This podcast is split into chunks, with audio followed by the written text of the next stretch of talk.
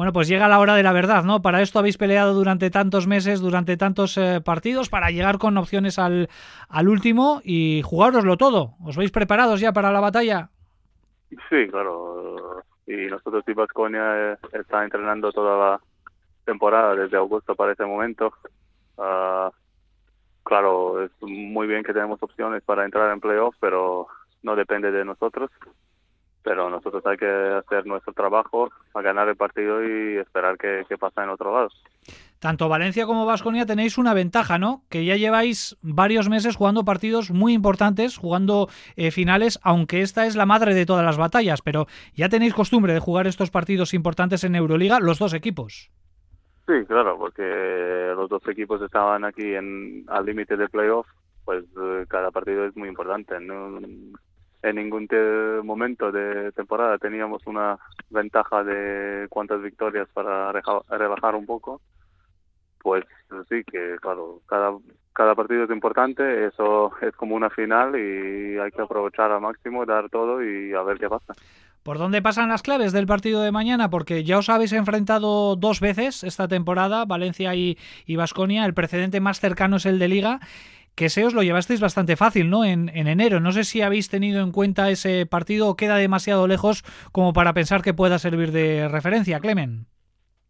Sí, creo que no hay muchos secretos entre los equipos. Eh, todos los partidos estaban iguales, uh, con muchos uh, arriba y abajo, ¿no? Muchos cambios de, de ventaja, eh, nosotros uh, en un partido estábamos bajo de 15, otro partido en, Victoria estábamos arriba de 20 y perdemos los dos al, justo al final, pero este partido en casa estaba un poco diferente. Después de, de lesión de Dragic se cambió un momento y nosotros aprovechamos, pero claro que Victoria es un equipo muy bueno, tiene jugadores, bastante jugadores en buen ritmo, llega no sé cuántas victorias ahora en últimos dos meses y seguro que va a ser preparado como nosotros y va una batalla muy buena y ojalá que nosotros eh, salimos como, como con victoria. ¿Qué es lo que más os preocupa de Basconia? Porque sí que hay una baja importante, que es la de Tony Yekiri, y ahora mismo Dusko Ivanovic los últimos partidos está jugando con, con muchos pequeños, ¿no? Con el small ball, sin una referencia clara interior. ¿Creéis que por ahí puede ir una de las claves que podéis aprovechar esta situación con el músculo que tenéis en, en la pintura, Clemen? Seguro que, que Dusko va a aprovechar sus ventajas y nosotros en otro lado también. Creo que nosotros tenemos uh, bastante talento para, para estos partidos que hay que pensar en nosotros, ¿no? Hacer un buen trabajo, dar máximo esfuerzo en, en, en defensa y tener máximo acierto posible en ataque, pues eso significa que hay que hacer muy buen trabajo defensivo, como tú dices, con Polanara puede abrir el campo y, esto que nos puede dar mucho daño, pero en otro lado nosotros tenemos eh, ventaja después con con Mikey Duby dentro y hay que aprovecharlo, pero pues, creo que eso no es el clave del de partido, hay que jugar todos los jugadores al máximo y y va seguro que va duro, el partido no se va a acabar en primera parte o tercer cuarto, pero al final cuando va justo vamos a ser quien quién eh, va a tener más energía y acierto al final. Hay un jugador muy importante para Dusko Ivanovic que, que es Henry, que es el motor de Vasconia, que está en duda para este partido. Desde luego que no estuviera Henry en Vasconia para vosotros sería un dolor de cabeza menos, ¿no?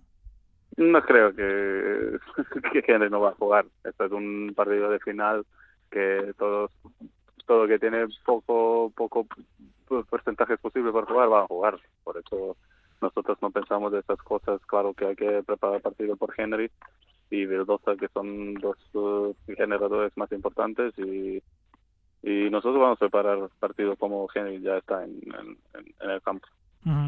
Oye, Clemen, hay una especie de, polémica, una opinión más o menos generalizada de por qué no se juega esta última jornada con todos los horarios unificados, es decir, todos los partidos al, mismo tiempo. ¿Qué opinión te merece a ti? No sé si eres crítico con, con este, esta fórmula que utiliza Euroliga de no unificar los horarios de la última jornada.